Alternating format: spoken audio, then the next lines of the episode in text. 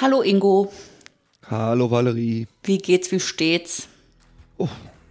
Oh, wenn ich jetzt sagen würde, gut, wäre es wahrscheinlich zu viel. Oh, okay.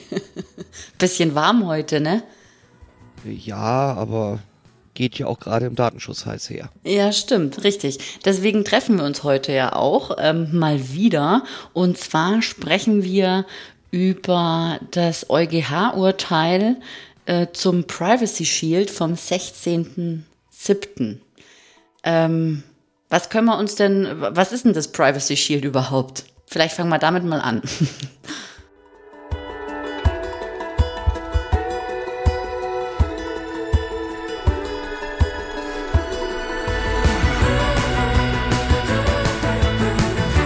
Du hörst Hotelomotion on Air, den Podcast über digitales Hotelmanagement. Mein Name ist Valerie Wagner ich unterstütze Hoteliers dabei, ihr Unternehmen zu digitalisieren für glückliche Gäste, zufriedene Mitarbeiter und mehr Umsatz. Du findest mich auch auf Social Media, auf den Kanälen Twitter, LinkedIn, Facebook, Instagram und kannst mich dort finden unter Valerie Wagner oder Hotelomotion. Wenn du immer auf dem Laufenden bleiben möchtest, dann empfehle ich dir, meinen Newsletter zu abonnieren. Den findest du unter www.valerie-wagner.de slash newsletter.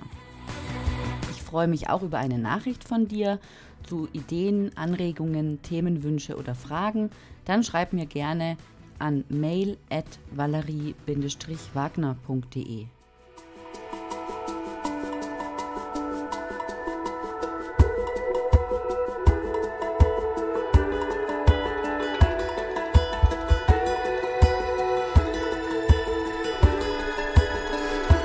Das Privacy Shield war ein Abkommen zwischen der EU-Kommission und den Vereinigten Staaten, welches sicherstellen sollte, dass Datenübertragungen in die USA dem gleichen oder ein gleichwertiges Sicherheitsniveau hat wie eine Verarbeitung in der Europäischen Union. Mhm. Ja, ist eigentlich das Nachfolgeabkommen des 2015 gekippten Safe Harbor Abkommens. Ja. Und was war das Safe Harbor nochmal? Was Das ähnliches. war das, das war das gleiche in Grün, nur ähm, da gab es noch keinen Ombudsmann. Mhm, okay. Und also der einzige Unterschied zwischen Safe Harbor und Privacy Shield ist dieser Ombudsmann. Im Prinzip schon, ja. Okay, okay, okay. Parallel zu diesem ähm, Urteil, Privacy Shield ist ein paar Tage vorher die P2B in Kraft getreten. Ich glaube am 12.07. Das hat jetzt aber weder was mit Datenschutz noch was mit diesem Privacy Shield zu tun, oder?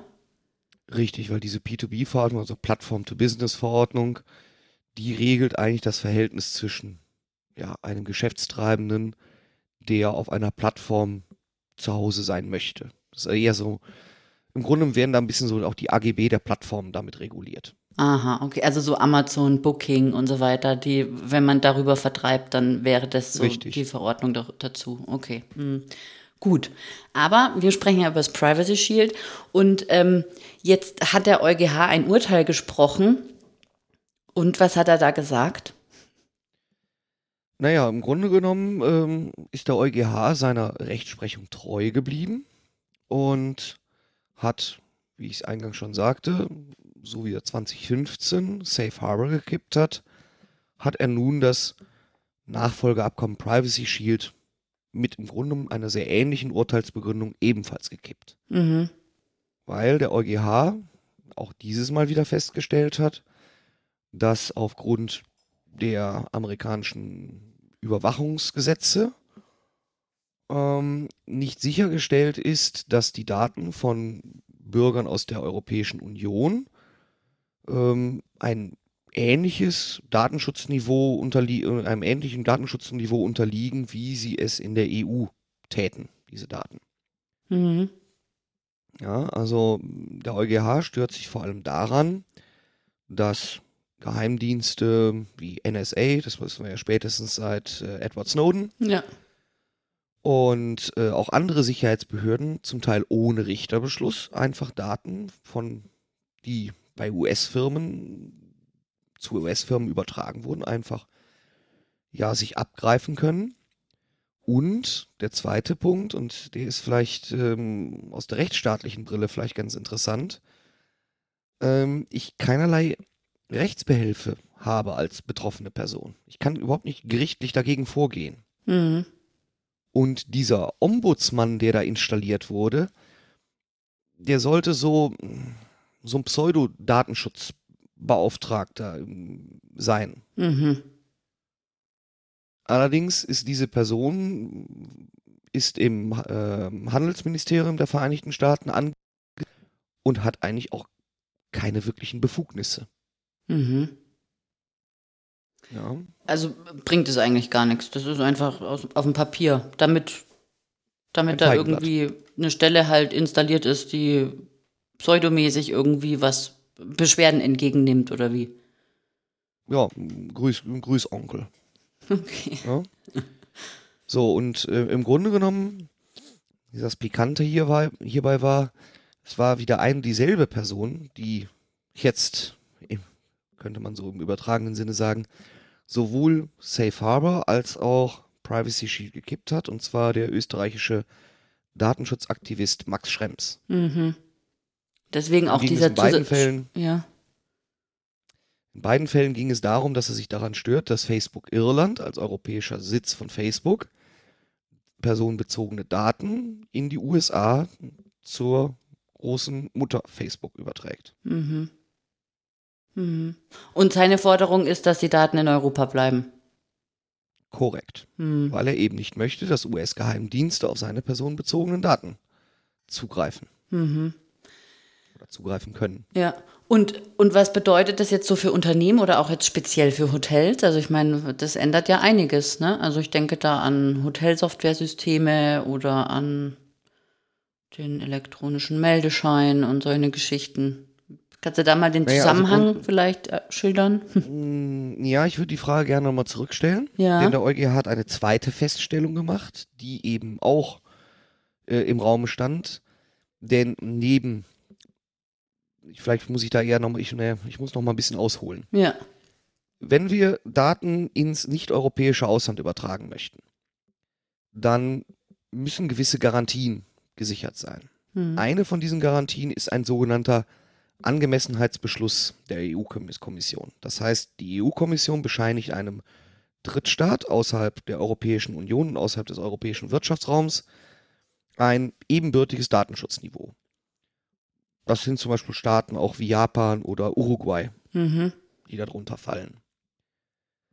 Wenn das nicht gegeben ist, muss es andere Garantien geben. Und da sollte Safe Harbor, wie auch später das Privacy Shield, dazu dienen, äh, ein ähnliches Konstrukt ähm, bereitzustellen. Mhm. Also sprich, die EU-Kommission hat mit diesem Privacy Shield seinerzeit gesagt, okay, wenn ein Unternehmen sich den USA diesem Privacy Shield unterwirft, dann attestieren wir hier ein äh, ähnliches angemessenes Datenschutzniveau wie innerhalb der Europäischen Union. Wenn ich das jetzt nur alles nicht habe, dann gibt es die Möglichkeit, Datenübertragung auch mit sogenannten Standardvertragsklauseln abzusichern. Ah ja, die Standardvertragsklauseln, genau. Genau, das, das ist ein feststehende Textbausteine, die man verwenden muss, wenn man das vertragliche Verhältnis in Bezug auf den Datenschutz zwischen dem Datenexporteur, so wird er genannt, also sprich dem Unternehmen, was zum Beispiel jetzt hier in Deutschland sitzt, und dem Datenimporteur, der irgendwo in einem unsicheren Drittstaat sitzt, regeln möchte. Mhm. Und es stand eben auch die Frage im Raume, die der EuG äh, EuGH beantworten musste. Sind denn die Standardvertragsklauseln überhaupt noch ähm, ein zulässiges Mittel, um solche ähm, Datenschutz, äh, äh, Datenübertragungen zu regeln? Und hier hat der EuGH gesagt, im Prinzip sind die Standardvertragsklauseln weiterhin ein wirksames Mittel. Mhm.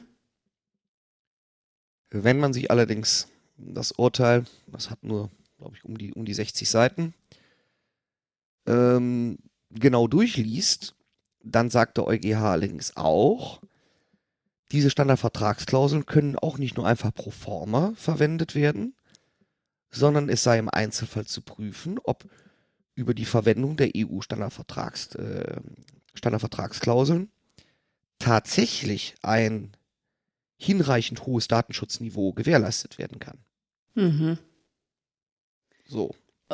Das ist ja irgendwie komisch, oder? Also das passt doch irgendwie nicht zusammen.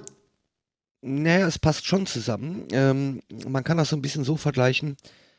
Ähm, also diese St- Standardvertragsklauseln sind sehr abstrakt. Mhm. Und es ist ja auch so, wenn man sich zum Beispiel Deutschlands bürgerliche Gesetz Gesetzbuch begibt, dann findet man ja auch viele Paragraphen, wie man Verträge schließt. Mhm. Das ist aber erstmal ein abstraktes Rechtsinstrument. Mhm. Und ich kann natürlich in so einen Vertrag auch irgendeinen Blödsinn reinschreiben. Ob der jetzt hintergültig ist oder nicht, sei dahingestellt. Aber ähm, ein, ein, ein rechtliches Regelwerk, ein Rahmenwerk ist, ist erstmal abstrakt. Mhm. Und wie gesagt, hier verlangt jetzt tatsächlich der EuGH, dass es, dass, äh, es ist nicht ausreicht, wenn ich einfach in einen Vertrag diese EU-Standardvertragsklauseln per Copy and Paste mit rein ähm, pappe und der ähm, ja, Datenimporteur sagt, komm, ich unterschreibe dir das einfach. Mhm. Damit ist es nicht getan, sondern der Exporteur muss eigentlich prüfen, ob diese Standardvertragsklauseln ausreichend sind oder weitere Maßnahmen zu ergreifen sind. Okay, jetzt muss ich Um- nochmal eine Zwischenfrage stellen. Der Exporteur ist der, äh, verantwortliche Stelle zum Beispiel in Deutschland ja. und Und der, der Importeur wäre der Auftragsverarbeiter im Ausland. okay, also zum Beispiel ein Hotelier ist der Exporteur und der Importeur ist Ja. ein Anbieter eines PMS-Systems in der Cloud in Amerika. Korrekt. Okay. Mhm. So. Und jetzt kommen wir zurück zu deiner Frage, welche Auswirkungen hat das Ja, nach diesem kleinen Exkurs? ja. Jetzt ist es so, dass viele, bei vielen ähm, Anbietern, die mir ihre wunderbaren Dienstleistungen anbieten und in den USA sitzen, wurde häufig eben in den Auftragsverarbeitungsverträgen, die die von sich aus schon zur Verfügung stellten, wurde die, ja, die Sicherheit der Verarbeitung durch das Privacy Shield begründet. Mhm. Das fällt jetzt weg. Das heißt, jede Datenübermittlung personenbezogener Daten in die USA, die ich jetzt nur auf Privacy Shield begründet hatte, Mhm. ist seit 16. Juli illegal. Krass. Punkt. Krass. Muss man, muss man ganz klar so sagen. Ja. Das muss man sich auch auf der Zunge zergehen lassen, weil ich meine, krass. Natürlich. Ähm, also, wenn wir einfach nur, nennen wir mal gerade mal ein Beispiel, ähm, Newsletter-Versender, Mhm. wie, ich glaube, Mailchimp hatte das, glaube ich, auch überwiegend aufs Privacy Shield gestützt. Ja. Ich kann im Moment gar kein Newsletter mehr darüber versenden. Mhm. Etwas besser stehe ich da, wenn der Vertrag alleinig oder zusätzlich auf die ähm, Standardvertragsklauseln gegründet wurde. Mhm.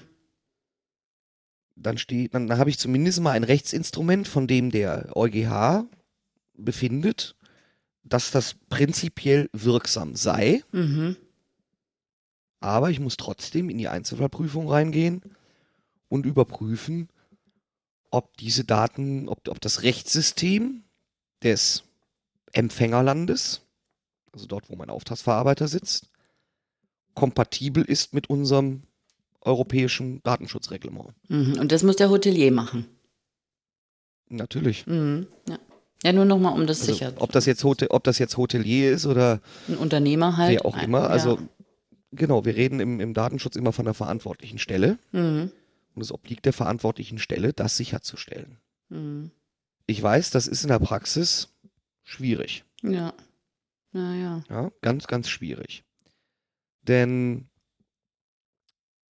dafür muss man sich ja auch immer im Rechtssystem des, des Empfängerlandes eigentlich auskennen. Richtig, ja. So, jetzt gibt es gewisse Stimmen. Dazu gehört der Landesdatenschutzbeauftragte aus Baden-Württemberg, Stefan Brink, Mhm. der auch ähm, im, im Podcast der FAZ Ja. auch da sagte, ähm, naja, man müsste es im Einzelfall sich angucken. Es kommt eben auf die Art der Datenübertragung an. Ja. Also ich kann mir zum Beispiel vorstellen, ähm, wenn, dass, wenn ich als äh, Apple iPhone-Besitzer das Backup meines iPhones in die iCloud speichere, Mhm. dass dort durch die technischen Gegebenheiten auch das hohe Schutzniveau gegeben ist. Mhm. Denn nach eigenen Ausgaben, äh, Angaben von Apple, kriegen die so ein, so ein Backup, was in der iCloud liegt, nicht auf. Mhm. Sagen Ja. Sie. Sagen sie und lagen ja auch deswegen auch schon genügend häufig mit den Sicherheitsbehörden in den USA im Clinch. Mhm. Gehen wir mal von aus, das ist so. Mhm. Oder ich speichere irgendwelche Dinge in der Dropbox, allerdings diese Inhalte verschlüssele ich vorher. Mhm. Dann habe ich eben durch technische Maßnahmen sichergestellt, dass die Daten, die ich dort in einer, zum Beispiel in der Dropbox ablege, vor dem Zugriff der US-Behörden geschützt sind. Mhm. So, das sind technische Maßnahmen.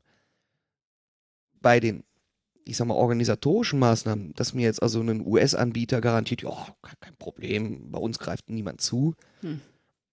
da ist vielleicht Skepsis angebracht. Ja. Vor allem dann, wenn die Daten nur auf Servern in den USA gespeichert sind. Mhm. Aber gibt es denn so Alternativen zu Dropbox, also so europäische Alternativen? Mir fällt da jetzt spontan nichts ein. Naja, da fällt mir äh, OwnCloud ein, Okay. Ach so, okay. Ja. was ich als Open Source Variante Nextcloud auch auf eigener Infrastruktur speichern kann. Ja. Oder beim Newsletter-Versender, es muss nicht unbedingt äh, Mailchimp sein. Da gibt es dann eben auch, äh, was ist das, Clever Reach oder sonst was, ne? Ja. Oder Die Mailpoet. in Europa sitzen. Ja. Oder Mailpoet, die sitzen in Frankreich. Ja. Also das kann ich schon. Es gibt für viele Dinge gibt es die Möglichkeiten. Ich müsste mal Rein theoretisch, wenn eigentlich müsste man Hotels... recherchieren. Ja. Ja, ähm, wenn ich tatsächlich nur, ich sag mal, Word und Excel heute nutze, und vielleicht mal PowerPoint, ähm, auch da kann man sich überlegen, muss ich auf den Microsoft-Produkten bleiben oder kann ich zum Beispiel auf die Open-Source-Variante LibreOffice wechseln? Mhm. Mhm. Ähm, aber es gibt natürlich Lösungen und da die Diskussion hatten wir jetzt ja gerade im Rahmen der Corona-Krise, auch mit Homeschooling etc. Bei den Videokonferenzlösungen gibt es halt jetzt nicht ganz so viele europäische vernünftige Alternativen, die auch so gut skalieren, dass sie mal auch 250 Teilnehmer Ja. handeln können. Ja. Ähm, das heißt, für egal wie, wie groß oder klein ein Unternehmen ist, kommt in, die nächsten, auf den, in den nächsten Monaten reichlich Arbeit auf die Mhm. Datenschützer zu. Mhm. Merke ich jetzt schon, Mhm. weil man muss sich tatsächlich jetzt jeden einzelnen Prozess nochmal anschauen. Haben wir es dort direkt mit einem US-Dienstleister zu tun Mhm. oder indirekt? Und da zeigt sich eben das Gute. Durch die Datenschutzgrundverordnung muss ich ja bei einer Auftragsverarbeitung auch die ganze Kette nachvollziehen können. Ja. Also Auftragsverarbeiter, Unterauftragsverarbeiter. Ja. Es könnte also gut auch sein, dass vielleicht ein PMS-Anbieter aus Deutschland, der eine Cloud-Lösung anbietet, mitunter im Hintergrund zum Beispiel die Amazon AWS Cloud einsetzt. Mhm. Und dann müsste man natürlich seinen Auftragsverarbeiter, das, das deutsche, den deutschen Anbieter des PMS fragen, okay, welche Sicherheiten habt ihr denn da eingezogen? Ja. Rechtlicher oder äh, ähm, technischer Natur? Ja. Denn im Grunde genommen, das kann man eigentlich aus dem Urteil heute schon rauslesen, selbst wie gesagt, mit den Standardvertragsklauseln kriege ich nur in wenigen Fällen eine, eine Übertragung von personenbezogenen Daten in die USA rechtlich sauber hingebogen. Mhm. Wo aber noch möglicherweise eine Tretmine rumliegt, ist eben, deswegen bleibe ich jetzt gerade mal bei dem Beispiel äh, Amazon AWS, ist die Frage, was passiert mit Datenübertragung an Anbieter, die durchaus Amerikaner sein können, Mhm. aber die Daten auf Servern innerhalb der EU liegen. Ja, richtig. Ja. Und da gibt es eben mehrere Vorschriften. Ich weiß es nicht, ob ich die jetzt 100% richtig aufzähle oder ob es vollständig ist. Aber da haben wir den sogenannten Cloud Act, der heißt nur rein zufällig so. Dann irgendwie FISA 702, ich glaube auch der Patriot Act und auch verschiedene andere ähm, Überwachungsgesetze in den USA, die da teilweise im Kern besagen, dass ein Unternehmen, was der US-Jurisdiktion unter, äh, unterliegt, Und da können wir jetzt viele aufzählen. Google, Apple, Amazon, Microsoft, Salesforce, sonst wer. Mhm.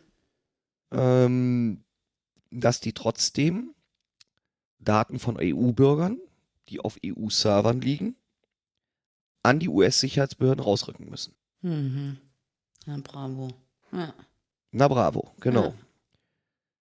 Ähm, Also Ingo, das ist ja, das ist ja der Knaller. Jetzt überleg mal, das, da können die alle jetzt ihre Computer abstellen und wir machen wieder mit Reservierungsbuch, dass bloß keine Daten irgendwo hinkommen. Das meiste ist außerhalb der EU, die meisten Anbieter, die benutzt Richtig, werden, die etablierten, weißt du? Das meine ich, das ist ja verrückt. also das ist natürlich auch die Kritik, die zum Teil von Amerikanern geäußert werden, die natürlich sowieso nicht verstehen, was wir Was Europeans hier mit unserem Data Protection am Hut haben. Und jetzt noch kurz was Ähm, dazwischen. Zum Beispiel auch Mike, äh, Marriott, ja. Also Marriott Hotels, die, äh, die machen ja Franchise-Geschichten.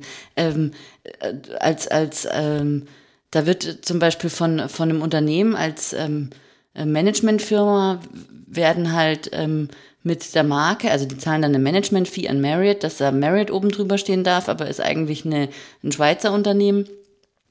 Und äh, die, das, die Ja. arbeiten aber mit Opera, die haben alles, alles amerikanisch. Ja gut, da muss man noch mal ein bisschen differenzieren bei multinationalen Konzernen. Die können über sogenannte Binding Corporate Rules Dinge regeln. Okay.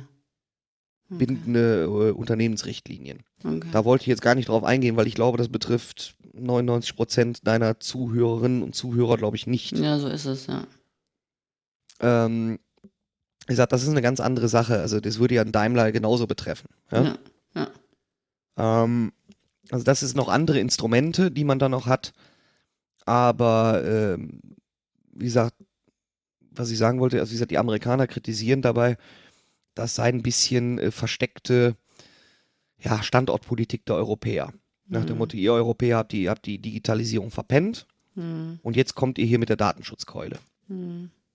Also, dass wir die Digitalisierung verpennt haben, ich glaube, ähm, das unterschreibt auch noch der größte Hardcore-Datenschützer. Ja. Aber das heißt ja nicht, dass wir den Datenschutz über Bord werfen dürfen. Denn Ja. äh, ist, der EuGH hat es ja auch sehr, sehr klar begründet. Also Datenschutz darf man ja noch darf man ja nicht vergessen. Der ist ja auch festgenagelt als Grundrecht in der Europäischen Grundrechtecharta, Mhm. Artikel 8. Und auch das Rechtsstaatlichkeitsprinzip ist ja auch festgelegt. Hm. Also das sind so, so, da werden mal eben zwei Grundrechte auch durch die äh, Amerikaner getreten mit Füßen, ähm, wo man eigentlich nicht einfach nur die, die Scheuklappen aufsetzen darf oder äh, einfach die Augen vor verschließen kann. Ja. Und was viele, auch von seitens der Aufsichtsbehörden oder andere äh, kritische Datenschutzbeobachter ja auch eigentlich kritisieren, ist, wir sind jetzt da, wo wir vor fünf Jahren schon mal standen. Hm. Ja? Wie 2015 das äh, Safe Harbor Abkommen durch den EuGH für ungültig erklärt wurde, hätte man eigentlich schon sich überlegen müssen, wie man anders rangeht. Hat man aber nicht, sondern man hat im Grunde genommen neuen Wein, äh, alten Wein in neuen Schläuchen angeboten. Mhm. Nur eben noch mit diesem kleinen Feigenblatt äh, Ombudsmann. Hm. Und ähm, es gibt also viele, die sagen, naja, das Urteil jetzt liest sich wie das von vor fünf Jahren. Die Okay. Argumente sind nicht neu, Mhm. sie sind nicht anders. Gut, man wurde jetzt wurde jetzt auch äh, natürlich auf die ähm, Datenschutzgrundverordnung auch nochmal verwiesen Hm. Ähm, und nicht nur auf die alte Datenschutzrichtlinie, aber im Grunde haben die ihre ganze Begründung auch an der Grundrechtecharta aufgezogen. Mhm. Und wir kommen einfach nicht umher, als zu konstatieren, in den USA ist einfach kein vernünftiges Datenschutzniveau gegeben. Gibt jetzt zwei Möglichkeiten. Entweder die Amis reagieren relativ schnell und stellen ihre Überwachungsmaßnahmen da ein, zumindest was EU-Bürger angeht. Ja. Gut, glaube ich nicht dran, vor allem nicht Mhm. unter dem Präsidenten. Nee. Allerdings ist ja die ganze Überwacheritis ja keine Erfindung von Trump, ne? Nee, nee. Das Ja. waren ja auch seine Vorgänger. Ja. Oder wir müssen eben tatsächlich schauen, wie wir es anders hinbekommen. Hm. Und da gab es ja nach, nachdem äh, Safe Harbor gekippt wurde, hat ja zum Beispiel Microsoft einen äh, interessanten Ansatz unternommen. Die haben sich zusammen mit, schlag mich jetzt tot, mit Telekom oder T-Systems Hm. zusammen ins Boot gelegt und haben gesagt, okay, die Telekom betreibt hier eine eigene Microsoft Azure Cloud mit dem ganzen Office 365 Klumpen, Mhm. auf die wir als Microsoft keinerlei Zugriff haben. Mhm. Der Datentreuhänder ist die Telekom. Mhm. Wie gesagt, hat man angeboten, Mhm. ist allerdings, glaube ich, boah, ich müsste jetzt lügen, aber ich meine schon 2018 wieder vom Markt genommen worden. Mhm. um wie man und nicht unbedingt, weil Microsoft damit nicht glücklich war, die Telekom nicht, sondern es wurde am Markt nicht angenommen, weil kostete etwas mehr. Ja, ja, klar. Genau. So, Ja. und ähm, eines muss man ganz klar konstatieren, das Kostenargument ist kein valides Argument äh, gegenüber einer äh, Aufsichtsbehörde. Ja. Ja? Ja. Weil da heißt es eben, in der Datenschutzgrundverordnung auch, ich habe den Stand der Technik anzuwenden. Ja? Ja. Und wenn es eben so eine Möglichkeit gäbe, und ich persönlich glaube auch, da wird Microsoft sehr schnell wieder damit um die Ecke kommen und auch verschiedene andere, Ja. dann muss man eben in europäische Rechenzentren ziehen Ja. mit seinen Daten. Ja. Denn ich glaube auch, dass die amerikanische IT-Industrie da reagieren wird. Denn wie der US-Handelsminister selber äh, ähm, sich geäußert hatte, hängt dahinter ein Jahresumsatz von 7,1 Billionen Dollar. Wahnsinn. Ja, Ja, dann werden sie sich bewegen, ja. Müssen sie ja. der Also, ja. EuGH, gut, der EuGH hat natürlich im Hinterkopf auch nach dem Motto, wenn die Silicon Valley-Firmen genügend Druck auf die US-Regierung ausüben, Ja, weil da eben so ein Riesenumsatz hinterhängt, ja, werden die sich eventuell auch bewegen. ja. Aber ähm, auf jeden Fall, was ich jetzt jedem erstmal raten kann, ist, guckt euch erstmal eure ganzen Auftragsverarbeitungsverträge an. ja. Ich wollte gerade fragen, wie, was, noch- wie kriegen wir die Kuh jetzt vom Eis? Richtig. Also Schritt eins ist, alle Verträge angucken Hm. ähm, und prüfen, ob ich direkt mit dem US-Unternehmen zu tun habe. Ja. Oder indirekt, weil es Unterauftragsverarbeiter ist. Aber gerade bei denen, wo ich ein direktes Vertragsverhältnis habe, erstmal prüfen, was war denn die Grundlage. Ja. Wenn es Privacy Shield war, wenigstens schon mal auf Standardvertragsklauseln schwenken. Ja. Denn Privacy Shield ist definitiv nicht mehr, ähm, äh, nicht mehr legal. Hm. Bei den Standardvertragsklauseln müsste man natürlich in eine tiefere Prüfung reingehen. Hm. Aber auf jeden Fall gegenüber einer Aufsichtsbehörde hätte ich dann schon mal etwas, wo ich sage, okay, ich habe das Problem schon mal adressiert. Ich sehe die, ich sehe die Schwierigkeit. Und wir haben erstmal es auf eine andere Rechtsgrundlage gestellt. Und zwar von einer absolut illegalen Rechtsgrundlage auf eine, naja, prinzipiell legale Rechtsgrundlage. Hm. Und dann sollte man natürlich auch zusehen, dass man seinen Anbieter dazu drängt, dass er seine Daten, zumindest der europäischen Kunden, auf Europä in europäischen Rechenzentren verarbeitet. Ja. Ja, also gerade wenn jetzt, wenn man jetzt, äh, jetzt direkt oder indirekt zum Beispiel mit Amazon AWS zu tun hat, die haben ja auch Rechenzentren, ich lese das immer wieder in deren äh, äh, Processing Addendum, irgendwie, ich glaube Dublin, Paris, Frankfurt, Mhm. Ja. Mhm. also EU. Ja. Also dass man wenigstens dahin umstellt. Dann. Ja. Dazu hat auch die, ähm, die NGO von dem Max Schrems auch, ein, äh, auch Fragebögen zur Verfügung gestellt. Und zwar für die, jeweils für die Konstellation, ja, ich habe mit einem US-Anbieter auf jeden Fall zu tun. Ja. Und ist auch klar, dass die Daten in den USA verarbeitet werden. Und für die andere Situation, US-Anbieter, der in Europa verarbeitet, wo man auch nach weiteren Garantien fragt. Ja. Fragebögen sind auf Englisch, sehr detailliert. Mhm. Ich denke, die verlinken wir vielleicht auch in den Show Notes. Sehr gerne, ja. Ja. Ähm, aber ich denke mal, für jeden einzelnen Hotelier kann ich nur raten, weil das ist eine extrem, das wird eine extrem langwierige Prüfung. Ja. Das müssen die outsourcen, Versuchen- also an den Datenschützer. Ah, das, Können sie nicht selber machen. richtig, äh, richtig, aber das sind natürlich auch Kosten. Na, ja. Deswegen sollte man überall genau hinterfragen, warum muss ich denn an dieser Stelle einen US-Anbieter einsetzen? Ja. Bleibt mal wieder beim Newsletter-Versand. Ja. Da gibt es genügend europäische Anbieter. Das stimmt, ja. Ja, und bevor ich mir jetzt da, also das wäre jetzt meine Herangehensweise, bevor ich mir den, den Krampf da antue, mit Mailchimp versuchen, einen Vertrag auszuhandeln, der notwendige Garantien beinhaltet, etc. pp., da wechsle ich doch lieber zu einem europäischen Anbieter. ja. Richtig. Ja. Und ähm, ja, auf jeden Fall sollte man jedem PMS-Anbieter, der irgendwo eine Lösung in der Cloud anbietet, den auf jeden Fall mal auf den Zahn fühlen. Mhm. Druck ausüben nach dem Motto, Leute, wir müssen hier was tun, sonst muss ich mir eine andere Lösung suchen. Richtig, ja. Ja? Also ich denke, man sollte da durchaus auch sich bewusst sein, dass man Kunde ist. Ja. Ja? Und auch, ja, ich, du weißt, ich komme selber ursprünglich aus der Softwarebranche Mhm. und ähm, das ist ein sehr seltsames Kunden-Lieferanten-Verhältnis, Ja. weil erstmal wechselt man solche Anbieter nicht so häufig und die ja, Anwender fühlen sich häufig etwas ähm, ja, in so einer, so einer minderwertigen Position. Mhm. Ja? Mhm. Aber hier müsste man ganz klar sagen, liebe Freunde der Mitternachtssonne, ihr müsst was tun. Ja, ihr müsst mir, ihr müsst mir ein Angebot machen, wie ich weiterhin mit euch zusammenarbeiten kann.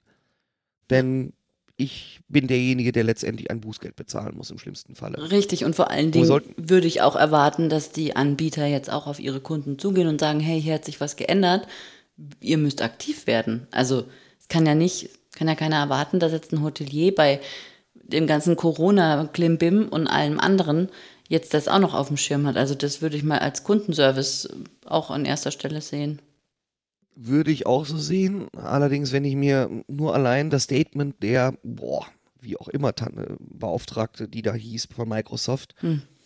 die sich kurz nach dem EuGH-Urteil äh, hingesetzt hat und in irgendeinem Unternehmensblog äh, was dazu geschrieben hat, äh, so nach dem Motto, ist ja alles ganz easy, weil wir haben ja sowieso Standardvertragsklauseln, macht euch keine Sorgen. Ach, super, okay. Naja, darauf würde ich mich jetzt auch nicht so ganz verlassen. Na, eben. Weil ja. gerade, wie gesagt, wenn man mit US-Anbietern zu tun hat, denen fehlt größtenteils das Verständnis für die europäische Denke im Datenschutz. Ja.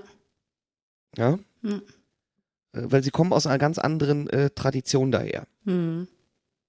Und ähm, deswegen sollte man auch wenigstens ein bisschen selber prüfen und sich nicht 100% einfach auf jetzt, ich sag mal, Marketing-Aussagen verlassen, Ja. sondern wenigstens zum Beispiel mit diesen Fragebögen äh, von, von der NGO vom Schrems ähm, da seinem Anbieter auch ein bisschen auf den Zahn fühlen. Ja. Ja? Damit die merken, hey, das meinen wir ernst. Ja? Richtig, ja. Und jetzt bin ich da, weiß selber, ich bin kein Volljurist, bin ja Hm. nur Datenschutzkenner. Äh, Kenner. Hm. Profi. Ich kann mir sogar vorstellen, dass, genau, ähm, ich kann mir sogar vorstellen, dass äh, selbst wenn es äh, längerfristige Lizenzverträge gibt etc., dass, dass man da auch ein Sonderkündigungsrecht konstruieren kann. Denn wenn ich mit der Sache, Software wird ja auch als Sache betrachtet, nichts anfangen kann, weil ich sie nicht mehr verwenden darf, Ja, dann ist sie wertlos für mich. richtig, ja. ja. Ja. Also es ist eine, eine ganz, ganz vertrackte Situation. Ja. Und was hier viele stört, auch die Aufsichtsbehörden, ist, dass der, dass der EuGH hier keine konkreten Vorgaben wieder macht, Mhm. sondern jetzt eigentlich den schwarzen Peter ein bisschen an die Aufsichtsbehörden abgeschoben hat. ja. Ja, dass die jetzt das Urteil auslegen sollen, aber gleichzeitig hart durchgreifen sollen. Wenn, wenn das jetzt nicht gemacht wird, was, dann gibt es wieder Bußgelder hohe, oder? Ist da, ist da schon was, wahrscheinlich ist da noch nichts festgelegt, oder wahrscheinlich wird sich Nein, da ist, ne, nein, da ist nichts festgelegt Mhm. bisher. Also ich gehe erstmal von aus, also wenn man sich die Tradition unserer deutschen Aufsichtsbehörden anschaut, dann werden sie sowieso viel eher mit Beratung, mit Untersagung und anderen Dingen arbeiten Ja. und nicht direkt mit Bußgeldern kommen. Mhm. Allerdings sollte man dafür auch schon ein wenig seine Hausaufgaben machen und im, im, im Zweifelsfall nachweisbar äh, oder nachweisen können, dass man an den Problemen dran sitzt, dass man da prüft, Ja. dass man schaut, dass man, sie nach, dass man nach Alternativen Ausschau hält. Ja? Ja. Dass man zumindest die ähm, Datenübertragung, die man bisher auf Privacy Shield äh, gestützt hat, wenigstens auf, ein, auf eine äh, Vereinbarung, die sich auf die Standardvertragsklauseln stützt, schon mal umgemünzt hat. ja. Das sollte man auf jeden Fall tun. Denn sonst, wenn ich sage, oh, hier, guck mal, haben wir alles auf Privacy Shield, dann werden die Aufsichtsbehörden sofort sagen, hier ist nicht mehr, hier Ja. steht's, wir ziehen den Stecker. Ja. Und dann kann es auch, je nachdem wie lange, wie viel Zeit seit dem 16. Juli dann auch schon ins- Land gegangen ist, kann es auch passieren, dass es Bußgelder gibt. Hm. Ähm, in, einem, in dem eben schon mal genannten ähm, FAZ-Einspruch-Podcast, Mhm. den, den verlinkst du, glaube ich, auch, ne? Den verlinke ich auch, ja. äh, hat sich der Stefan Brink auch dahingehend geäußert, wie sie, wie die Aufsichtsbehörden seinerzeit in Deutschland nach dem, ja, nach dem EuGH-Urteil zu Safe Harbor ähm, äh, gehandelt hatten. Mhm. Da hatten seinerzeit die deutschen Aufsichtsbehörden so ein halbjähriges äh, Moratorium verhängt. Das heißt, die haben ein halbes Jahr erstmal nichts getan, keine Strafen ausgesprochen, keine Verbote ausgesprochen. Ja, okay. und sind dafür wohl ganz, ganz übel, ähm, haben sie dafür Kritik eingesteckt durch den EuGH. Oh, okay. Nach dem Motto, wenn, dem Motto bis Achtung des Gerichts etc. Ach Gottchen, okay. Ja, ach Ja. Gottchen, ja, genau. Ähm, einfach nur, weil sie die Praxis, weil die, die, äh, weil die halt die Leute sind, die in der Praxis draußen unterwegs sind Hm. und durchaus auch ein Verständnis dafür haben, dass Unternehmen nicht einfach von jetzt auf gleich mal eben Systeme austauschen können. Ja, richtig, ja, das ist das größte Problem, ja. ja. Ja, deswegen habe ich jetzt so, sagt mal mein Bauchgefühl, die Aufsichtsbehörden werden diesmal sehr ähnlich agieren, werden es nur nicht an die große Glocke hängen. Hm. ja. Ja? Dass sie vielleicht nur eklatante, äh, bei eklatanten Verstößen äh, äh, eine Untersagung aussprechen werden. Ja. Wobei, man muss natürlich jetzt hier wieder berücksichtigen, wenn wir gerade an PMS denken, da haben wir Zahlungsdaten drin, da haben wir vielleicht, beim, wenn wir an den digitalen Meldeschein denken, möglicherweise auch noch Passdaten drin, etc. ja. Das sind natürlich sehr sensible Daten. Ja. Da kann das natürlich etwas anders aussehen in der Beurteilung, weil wie gesagt, die Mhm. DSGVO kennt ja auch diesen risikobasierten Ansatz, ja. dass man dieses System als kritischer einstuft als jetzt ein, ähm, mein Gott, Newsletter-Tool, was ich irgendwo in den Ja. USA einsetze. ja. Also, Bleibt spannend Schwierig. auf jeden Fall. Also es ist, ähm, ja, es ist jetzt so, man muss was machen. Du hast äh, drei Schritte ungefähr beschrieben, wie man dem jetzt, das jetzt angehen könnte. Ähm, ein Datenschützer wäre auf jeden Fall von Vorteil, der das äh, dann auch tut oder umse oder ja, äh, in die Wege leitet, ähm, beziehungsweise prüft und ähm, dann die Entscheidung treffen, okay, welche Systeme oder wie ist es vertraglich möglich, ähm, dass es legal wei- entweder weiter betrieben oder eben geändert werden muss. Ja, genau. Ja, wobei ich würde, bei manchen Systemen weiß man ja ziemlich genau, okay, wie Newsletter-Versand über Mailchimp, okay, ist in den USA, komm. Ja, Da kann ich auch mit relativ überschaubarem Aufwand den, den, den Dienstleister wechseln. ja gut, ich denke da eher an die PMS und CRM-Systeme, die es äh, da in den Hotels gibt. Das ist pff, schwierig, ja. Das ist schwierig. Deswegen sollte man vielleicht auch so ein bisschen versuchen, so die ähm, Low-Hanging Fruits auch vielleicht zu ernten. Ja, Ja? Dass man wirklich sagt, so komm hier, da irgendwo Mailchimp und, und da haben wir dieses kleine Tool, wo es durchaus überall mal eben schnell Alternativen gibt, dass man die vielleicht ganz schnell aberntet. ja, Ja, während man parallel, weil diese, eines ist auch klar, wenn ich jetzt nachfrage bei jetzt einem CRM-Anbieter, bei einem äh, äh, PMS-Anbieter, äh, bis die mal, bis die Antworten von denen auch kommen, das wird wahrscheinlich auch ein paar Wochen dauern. ja, ja. Ja, dass ich aber die Zeit nutze und in der Zwischenzeit eben die, die Low-Hanging Fruits ernte. ja. Ja. Gut, ja super. Ingo, wenn sich jemand mit dir vernetzen möchte, wo kann er das tun? Oder sie? Auf Twitter, Mhm. da bin ich der DSB, DSB Köln, also mit OE. Mhm. Oder eben im Web bin ich zu finden als Datenschutz-Beratung-Köln.de, auch mit OE. Mhm. Und das war es eigentlich. Facebook findet man mich nicht. Ja, aus gegebenem Anlass. Hatten wir es Äh, ja auch schon ja. hier und da drüber, ne? Äh, genau, Ja. genau. Wobei Twitter, mh, machen wir uns nichts vor, ähm, ist, Ist ähnlich, nicht ja, ganz, das stimmt. Ja, Ja, das stimmt. aber Darüber hatten wir es auch schon mal in irgendeinem Podcast. Ja. ja. Ja, super. Also vielen Dank für die, ähm, für die, für die Informationen und ähm, wenn ihr, liebe Hörer, Fragen habt, dann gerne eine eine E-Mail an mail at valerie-wagner.de oder direkt als Kommentar unter dem ähm, Podcast auf meiner Webseite und äh, ja, oder über Social Media, genau. ähm, ja, Ingo, vielen Dank und bis bald. Jo, bis dahin. Tschüss. Tschüss.